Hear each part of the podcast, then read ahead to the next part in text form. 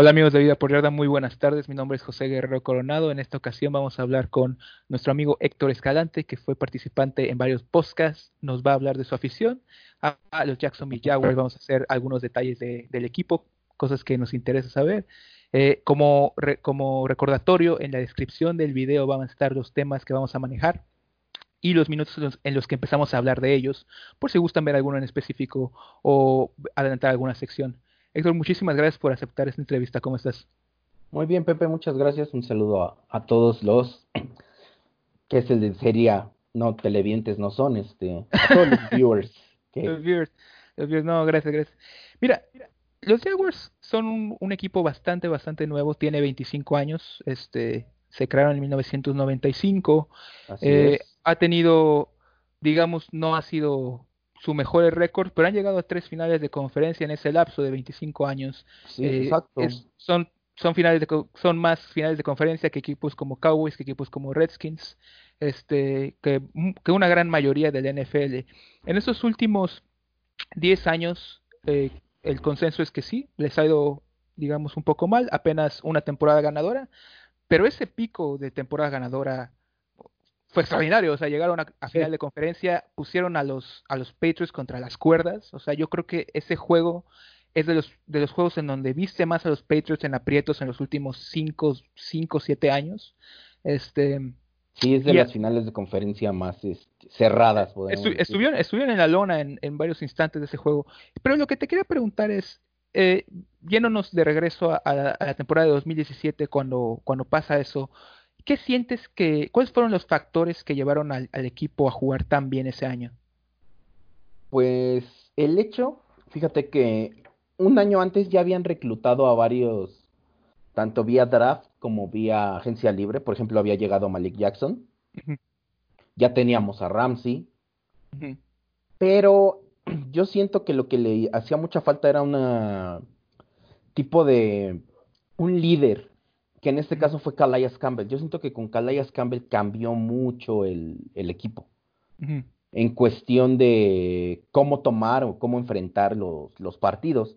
Ya que desde que habían seleccionado a Bortles en el 2013, 2013-2014, el, el equipo venía como que vamos a mejorar. Los dos primeros cuartos hacían muy bien las cosas y el tercer cuarto cuarto perdían. De hecho, tengo muy presente fue un partido contra Filadelfia que iban ganando 17-0 al medio tiempo y terminaron oh, perdiendo 34-17. O sea, ni siquiera volvieron a anotar. ¿Qué, año fue eso? Te digo que es, creo que es 2014. 2014. Porque los son los pases a Alan, Allen Horns. Allen Horns. Que fue, y es cuando fue novato. Entonces te digo que es más o menos por.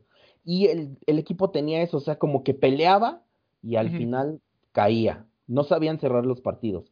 Y en el 2017 como que sí se configuró mucho el hecho de que con Calayas, con Paul Podlosny, que era el linebacker central, creo que ellos dos eran los que a la defensa le inyectaban ese esa moral que les hacía falta para, para poder cerrar los partidos. Podlosny ya llevaba tiempo en el equipo, pero como que sí necesitaba que alguien más le lo apoyara, ¿no? En, ayudara. y, y se, se, retiró después de ese año, ¿no? Si no me recuerdo. Sí, sí digo, realmente ya estaba no grande, pero el hecho de que la defensiva era muy rápida, sí, a él se le veía como el, el lento, ¿no? lento.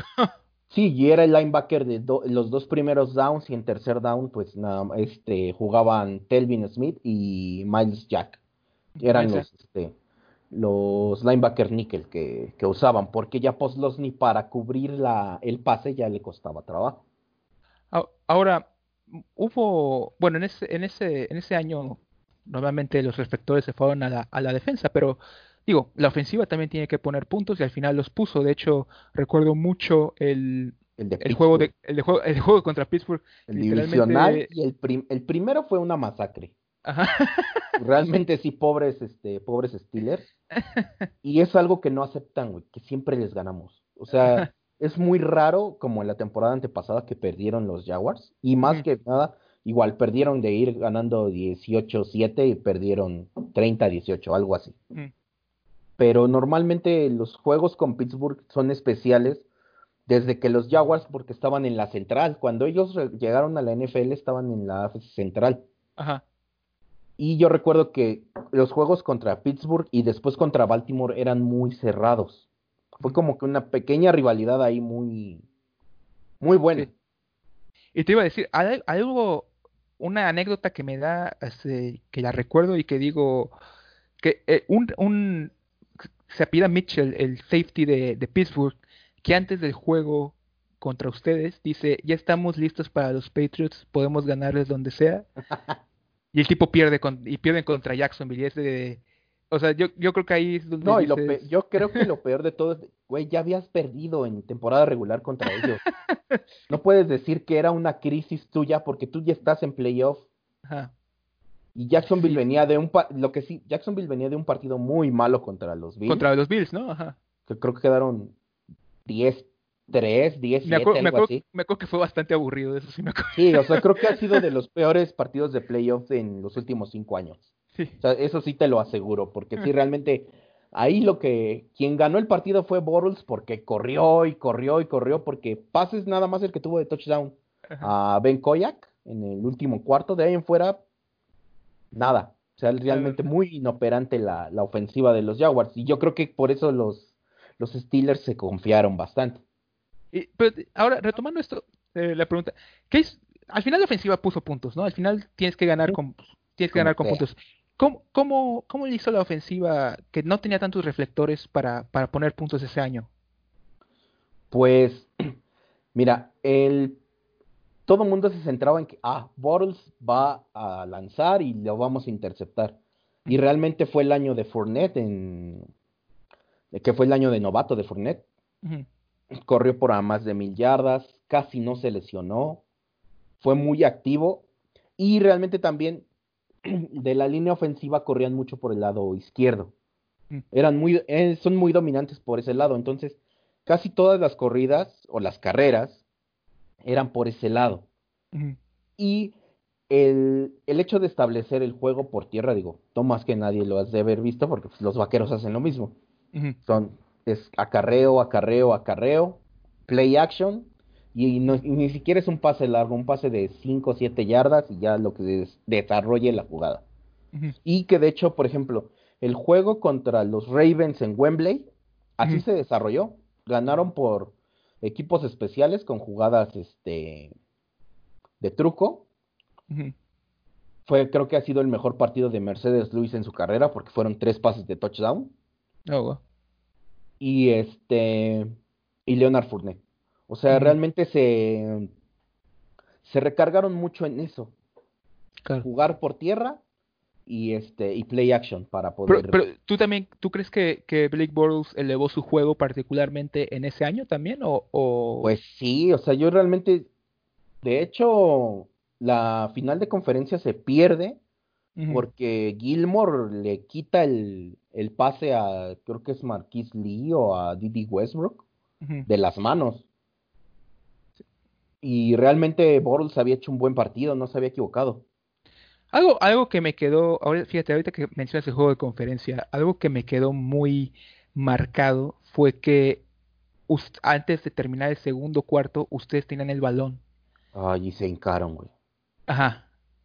Sí, o sea, todos este, pensamos y, bueno, que con esos tres puntos hubiéramos hecho la, la diferencia. y quedó mucho, y también hubo, hubo palabras de, por ejemplo, creo que Ramsey fue el que escribió en Twitter que, que les dio miedo, no, no que les dio miedo, pero que dejaron de jugar, este, dejaron de jugar hombre a hombre, o no me acuerdo, no me acuerdo si dejaron de jugar, que dejaron de jugar hombre a hombre y empezaron a, jugar zona. Zonas, y ahí fue donde los pases cruzados fue donde nos, este, donde realmente perdieron. Y, que de hecho es un es un slant, este, a Edelman, creo, que lo cubre Miles Jack, y pues obviamente se lo llevó por velocidad, una separación de 2-3 yardas, tira Brady, touchdown, que fue con el que ganaron los, los Pats. Entonces, tú sientes, eh, te la pregunta, ¿tú sientes que ese juego, o tienes la noción de que ese juego fue como muy en una manera ese juego los, los Jaguars enseñaron cómo ganar a los Patriots, pero también enseñaron cómo perder contra los Patriots. O sea, sí. Sí, o sea, realmente tenías a los Patriots en la lona. Y era, por ejemplo, creo que faltaba minuto y medio para acabar la primera mitad.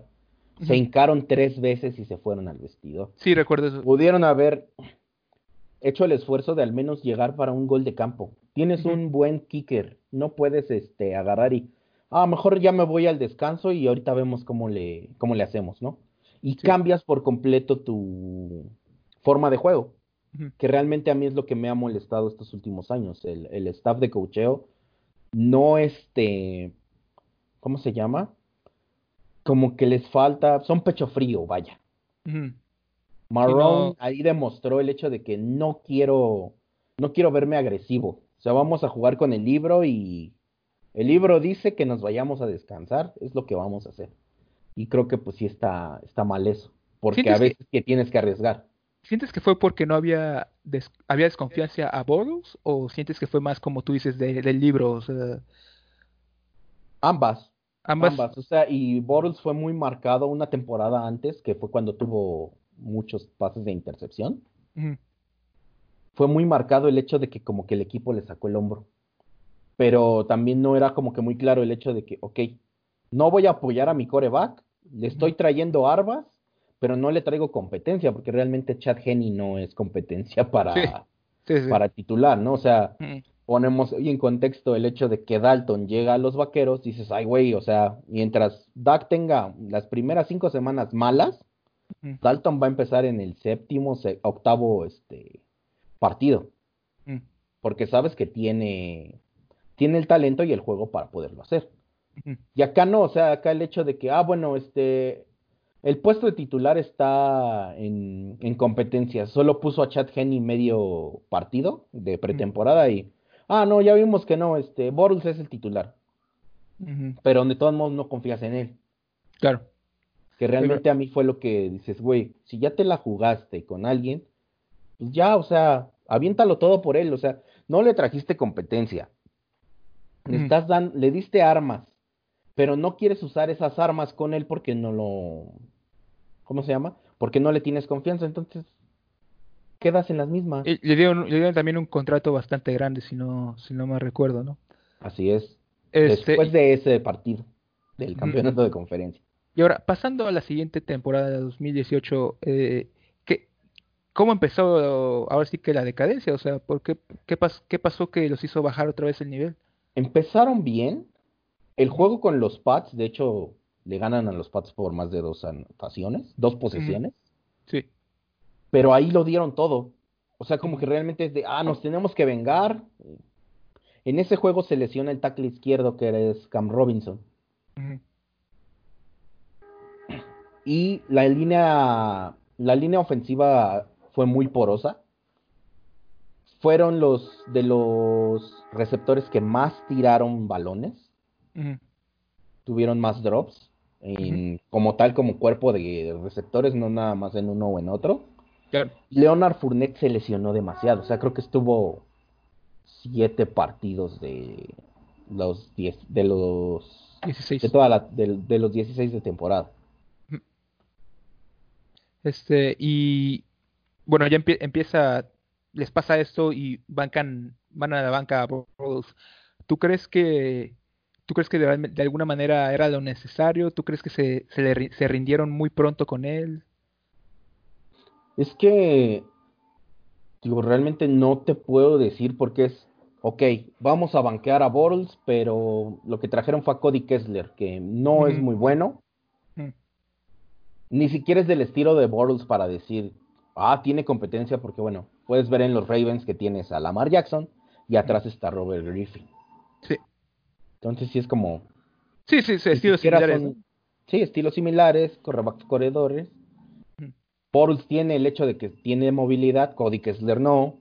Entonces sí es como, güey, está, tienes ahí un, un relajo en tu backfield. Claro. Y realmente yo creo que fue el hartazgo de todo mundo con Bortles. Y fue básicamente fue el chivo expiatorio en el hecho de que, ah, estamos perdiendo, es por él, no es por alguien más. Sí. Sí, ya. Bueno, lo, poco que vi de sus Jaguars es que la defensa ya no era lo mismo, definitivamente, ¿no? También la defensa como que ya jugó muy, ¿cómo te podría decir? Confiada. Como que, ah, nos vamos a parar y nos van a tener miedo todos. Y pues, no. realmente es este una cuestión también de plan de juego porque empezaron a jugar mucho por zonas. Sí. Entonces sí es como tienes los elementos para jugar hombre a hombre, pero eh, aplicas otro plan de juego que es muy diferente y, dejas de ser agresivo. Porque también eso, o sea, tuvieron menos capturas de coreback, descorrieron demasiado. Entonces sí es como, güey, ¿qué, ¿qué, está pasando? Y realmente es al que no han corrido, al coordinador defensivo. Digo, coordinadores ofensivos han pasado como siete. Han pasado diez, ¿no? Algo así. Sí, en los últimos cinco años han pasado como siete. Pero coordinador defensivo sigue siendo Todd Wash. Y pues realmente, o sea, sí hizo muy buen trabajo en el 2017. Pero creo, creo que quiso componer algo que no estaba descompuesto. Ha habido, ha habido últimamente mucha, o sea, literalmente el equipo de 2007 se ha desmoronado de, de muchas maneras. Se, retiró Pulusny, eh, se les retiró. También ese fue un, ese fue un golpe muy duro, el hecho de que se haya ido Poslosny, porque como que era el que ponía el. El orden, ¿no? El orden, porque realmente la, también la defensa empezó a ser muy. Este. indisciplinada, demasiados castigos, fouls personal, rudezas innecesarias, o dejaban de poner atención a lo que tenían que hacer, ¿no? O sea, si te tienes que hacerlo por zona, ¿por qué vas a hacerlo por, por hombre si te están diciendo que es por zona? Entonces, tú dejas descubierta esa zona, algún otro otra ruta de receptor cae ahí en tu zona y es un pase completo. Sí. Entonces, eso es lo que pasaba, como que mucha indisciplina en ese aspecto. De hecho, tuvieron un problema en, en Londres cuando fueron a jugar contra los Eagles. Eagles. Que casi, todo ajá, que casi toda la, este, la secundaria se fue a un bar y no querían ah, pagar y les pegaron y bueno, todo un show. Eh, bueno, se, se va Polusny, se retira Polusny, se retiró otro otro linebacker muy joven, ¿no? Este pero ese fue esta temporada. Esta temporada, sí, sí, digo. 20 Sí, por eso digo, estoy hablando de los últimos años de, de, la defensa. Se les fue, bueno, se les fue eh, Polusny, este, ¿quién fue el que se retiró el otro? Telvin Smith. Telvin Smith se retiró. Eh, y también, cortan, a, Barry Church. Este, a Barry Church lo cortaron por el hecho de, de, Londres, porque fue el más observado en ese aspecto. Se fue, bueno, hacen el trade de Ramsey, se fue AJ Bowie, ya se fue. Cortaron este, a Malik Jackson. Cortaron a Malik Jackson, que ya está Cuando ahí el que tenía que haber cortado era a Marcel Darius. ¿Por qué? Porque Darius solamente te sirve para primer y segundo down. Cuando Malik Jackson te puede jugar a la defensiva de run stopper o por este o como tackle defensivo muy ágil. Entonces, Malik Jackson te puede jugar los cuatro downs o tres downs en este caso, los tres downs. Y Marcel Darius no, y Marcel Darius todavía salía más caro que, este, que Malik Jackson. y, también... todo esto es para traer a Falls. Y, y se va Calais Campbell también eh, esta, esta offseason. Esta offseason se fue a los Ravens. Ya está, bueno, ya está grande, pero sí es un... Creo que es, fue un golpe muy duro para la afición, ¿eh? Realmente sí, muchos este protestamos la salida de Campbell. Ha habido muchas partidas y definitivamente esto, o sea, ¿qué piensas ahora que, que digo, este equipo que llegó al campeonato de conferencia, que puso a los Patriots en las cuerdas, eh, sientes que hubo, o sea, muchos, al parecer salen muchos peleados con, ha habido varias discusiones, ahorita Ngakwe se acaba de pelear con el, con, Tony, con, con, el, con el hijo del dueño en, en, Twitter, Twitter, este, ¿tú crees, tú ves algo que haya hecho la organización que, haya causado? todo esto se desató por la disciplina de Coughlin. A Coughlin siempre se le ha dicho que es un militar tal cual, que no le gustan o sea, para él es negro y blanco, se acabó. Y te alineas, si no te alineas, te vas. Así de sencillo. No quieres estar aquí, no quieres acatar las órdenes, gracias, tráete a otro. Todo empezó porque Dante Fowler se lesionó, eh, lo, se tironeó. Mm, Entonces, para irse, no se fue a rehabilitar en, el, en las instalaciones de los Jaguars, fue a otro lado. Y Coughlin lo multó. Cuando no tenía, bueno, por ser off-season, no tenía por qué Fowler ir a las instalaciones a este, hacer su recuperación obligatoria. Él lo podía hacer donde quisiera, al cabo no lo permite el reglamento de la NFL, ¿no? Básicamente. Entonces lo sanciona, sanciona también a Fournette y en ese entonces a TJ Yeldon, ya que en el último partido TJ Yeldon estaba enlistado como el tercer corredor, creo, y Fournette estaba desactivado. Los vio sentados en la banca, platicando, sin poner atención al partido, los multó. O sea, y Yeldon, siendo que iba a ser agente libre, de todos modos lo multó. Entonces ahí empezaron las discusiones. También hay el trade de Ramsey. Al parecer Coughlin es el que lo manda a los Rams. Una semana antes, creo, Shad Khan, el dueño de los Jaguars, había dicho, yo, voy a, yo le voy a pagar a Ramsey y se va a quedar aquí. Y como a la semana, ah, Ramsey ya se fue a los Rams, los Rams nos dan dos primeras rondas. como que Coughlin empezó a hacer su... Por aparte empezó a organizar el... O sea, ya no tomaba en cuenta lo que decía el, dueño. dueño. Entonces, pues ya sentirte más que el dueño y empezar a sancionar a todo mundo y demás, sí es como que muy complicado. Y el hecho donde, a ver, si no es obligatorio, no me puedes multar. O sea, si no lo marca la NFL como que yo me tengo que presentar tal día al campamento, si es voluntario, que es lo que le pasó a Telvin Smith, lo empezaron a lo sancionaron creo que tres veces por no ir a los campamentos voluntarios y él dijo, ah, me retiro, se acabó. Wow. Entonces sí es como, güey. Sí, sí dirías que hubo mucha influencia en el trato de la, del equipo a los jugadores. Sí. o sea, como que influyó mucho en el trato de, en el vestidor. Fue demasiada disciplina para estos nuevos tiempos de, de, jugadores. Sí.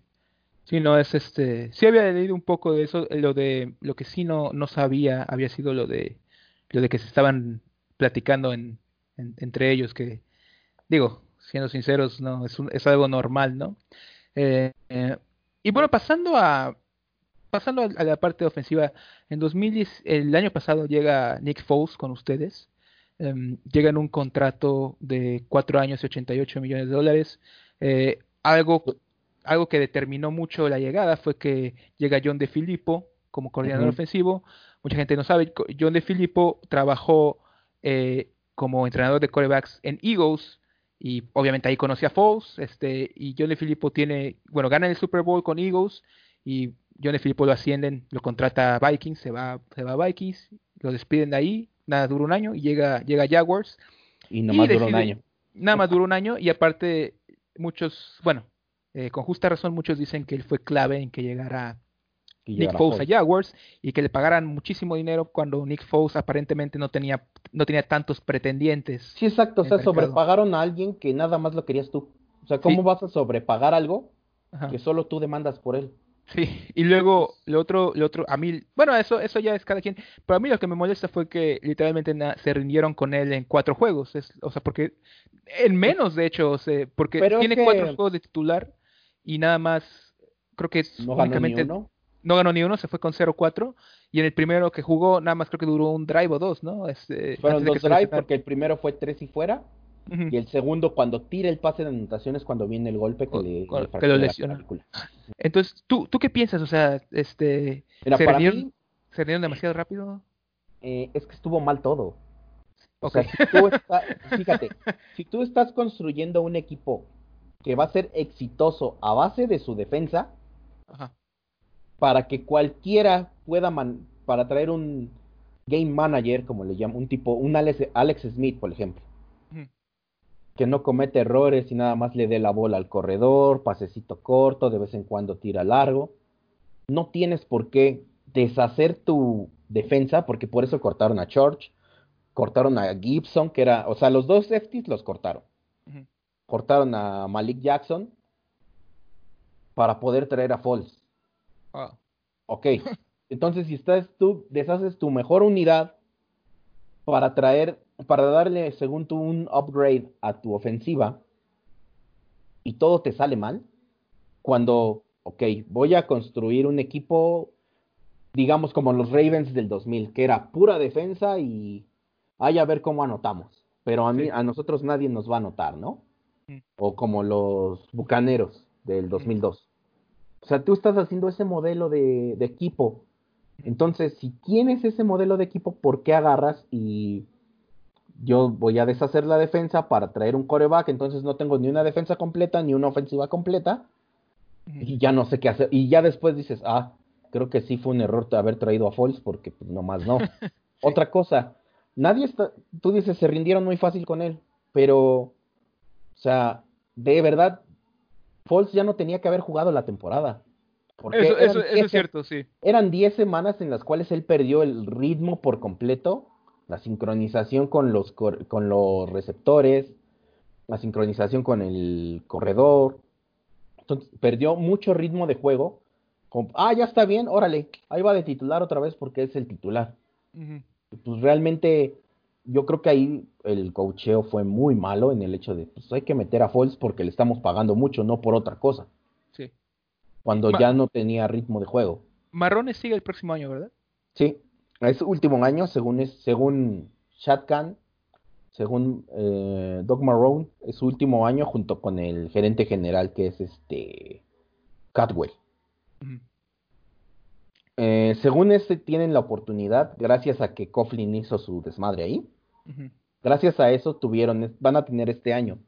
Pero todo lo que han mandado en señales es como que, ah, vamos a recoger nuestro tiradero para que quien llegue, este, no encuentre problemas con el tope salarial, no encuentre problemas de contratos, que si quiere, que quiera traer a un coreback que a él le guste, que quiera armar la defensa a su modo, pues ya este, son las señales que ha dado esta offseason los. Ahora que tocas lo de lo del core, lo del coreback, eh, ¿tú qué piensas de Minshew? ¿Minshew piensas que es una opción a corto plazo, nada más en lo que dura, termina la era Marrone, o piensas que podría ser un coreback para construir a- alrededor de él?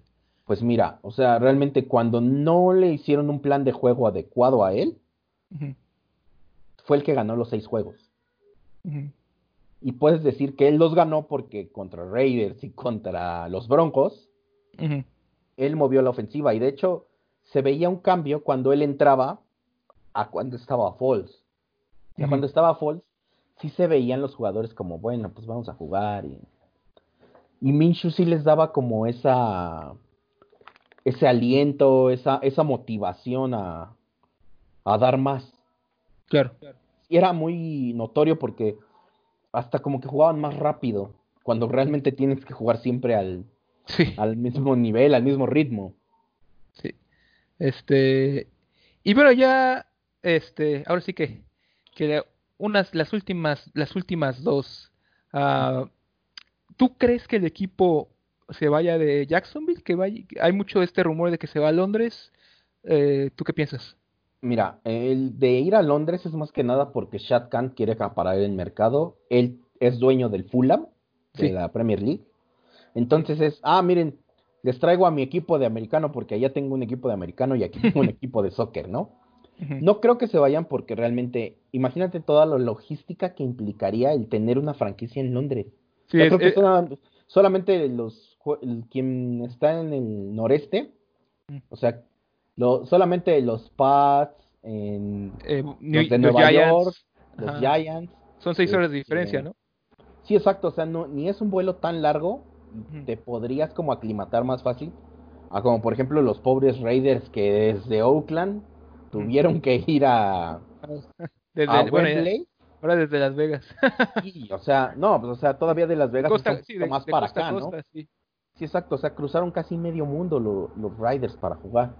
Y otra cosa que no creo que se los lleven es porque Khan le ha invertido mucho a, a Jacksonville, a la ciudad como tal. Ha hecho varias este, facilities, tanto para el equipo como para como un área común y ese tipo de cosas. Le ha dado un, un buen upgrade a la, a la ciudad. Entonces no creo que, ah, sí, voy a meterle aquí 200 millones de dólares y me voy a ir en dos años. No creo.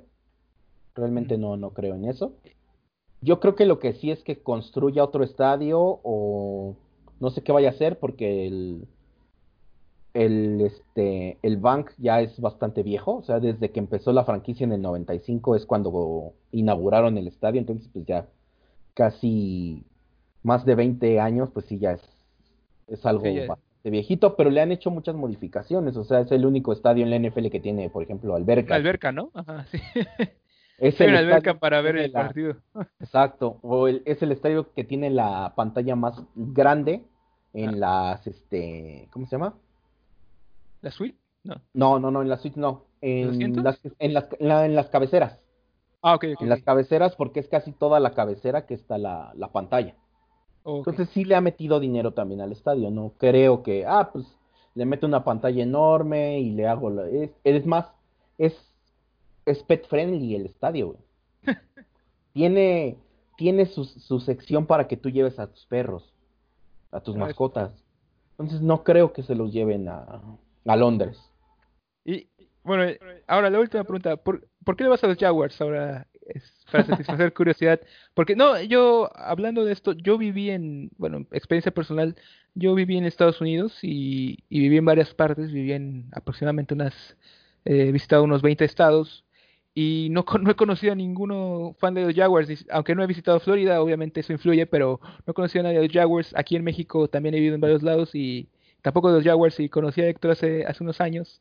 Y definitivamente cuando lo conocí dije, quiero entrevistarlo, quiero preguntarle el por qué. Entonces, si nos Mira. puedes contar. Pues los Jaguars, digo, son un poco más chicos que yo, yo tengo 31 años. Mm, Entonces, cuando ellos llegan en el 95, pues es como que algo nuevo. Dices, ah, es un equipo nuevo del NFL, ¿no? Bueno, para poner más en contexto, en mi familia todos hemos jugado fútbol americano. Entonces, yo desde que tengo 2, 3 años he visto fútbol americano. ah, Pero no tenía un equipo al que irle. O sea, veía a, Pittsburgh y decía, ah, sí, me, me agrada. Los petroleros me gustaban. Me gustaba mucho su jersey de los petroleros. Pero no o, los Eagles. Los Eagles me gustaba porque me gusta mucho el color verde. Pero no había así como que, ay, a ver, yo. Cuando los Jaguars en el 96 llegan a playoff, tengo muy marcado el hecho de que le ganan a Denver en Denver que es uno de los más grandes este, upsets en la historia del NFL, el hecho de Ajá. que los Broncos eran el, primer lugar, que fueron toda la temporada, creo que perdieron uno o dos partidos, Ajá, y de visitantes, o sea, de locales no habían perdido para nada. ¿Qué, qué año fue ese? ¿Era? 96. 96, ok. Ajá, Entonces, yo soy diestro, pero lanzo con la zurda. ajá. Veo que el coreback de los Jaguares es zurdo también. Y digo, ¿y ahora qué pedo? Este güey lanza con la... El tono del jersey me gusta demasiado, el logo me gustó mucho. Entonces le empecé a ir a los Jaguares por eso. O sea, ya Oh. era como que algo nuevo, alguien que nadie le iba, porque también es, o sea, yo Sí. decía, no, irle a los vaqueros, todo el mundo le va a los vaqueros, todo el mundo le va a los broncos. Muchos fans de Pittsburgh, de San Francisco, no, o sea, yo quiero un equipo que digan, ah, ese güey también qué raro le va a tal equipo, ¿no? Y dije, ah, pues son nuevos, me gusta mucho el, el teal, que es el tono del jersey que tiene, Ajá. me gusta mucho, y la combinación con negro se me hace muy padre. Eso, el logo, dije, no, pues sí está... Y luego veía que, que jugaban y, y ganaban, pues dices, ah, órale. Y No, luego sí. en el 99, pues también tienen una muy buena temporada que pues realmente perdieron por los Titanes. Pero sí, realmente por eso fue por lo que le empecé a ir a los, a los Jaguars. Me gusta su, su jersey, su logotipo. Y pues Mark Brunel era zurdo, entonces pues sí era como algo muy diferente porque en ese tiempo creo que nada más Steve Young era, era zurdo. Sí, siempre ha habido, ha habido muy pocos zurdos este, en la NFL. Ahorita creo ahorita no hay ninguno, de hecho, según, según tengo entendido. Tua, güey, que acaba de llegar. Ah, tú, tú es el, el, el, el más nuevo. Sí, o sea, Kellen Moore. Kellen Moore fue, según yo, Kellen Moore fue el último. También Tim Tebow era zurdo. Ah, bueno, este- pero ese zurdo era como... Ese sí era zurdo, zurdo. Sí, demasiado zurdo, güey. No, pues, muchísimas gracias, eh, Héctor. Al- Algo que, algo más que quisieras agregar. No, Este, muchas, muchas gracias por la invitación. Digo, por yo sé que es como muy, muy raro encontrarte que alguien le vaya a los Jaguars. Pero me, me gusta hablar de mi equipo y realmente sí es, es bueno poderlo exponer en algún lado, ¿no? Gracias, no, y, y la verdad, a mí, a mí ya lo he dicho anteriormente, pero me gusta mucho hablar con los fans porque siento que los fans tienen ese, ese extra de, de poner atención al detalle a sus equipos. Entonces, eh, varias cosas que, que tú me dijiste, algunas sabía, algunas no. Entonces, me, también aprendí mucho. Entonces, muchísimas gracias, eh, amigos de Vida por Espero hayan disfrutado esta plática. Mi nombre es José Guerrero Coronado. Pueden seguirme en redes sociales. Vida por está en las redes sociales que es Instagram, Facebook, YouTube, eh, Twitter y también recientemente abrimos nuestra página de Blogger donde pueden ver nuestros artículos. Muchísimas gracias, Héctor. Que tengan muy buena tarde.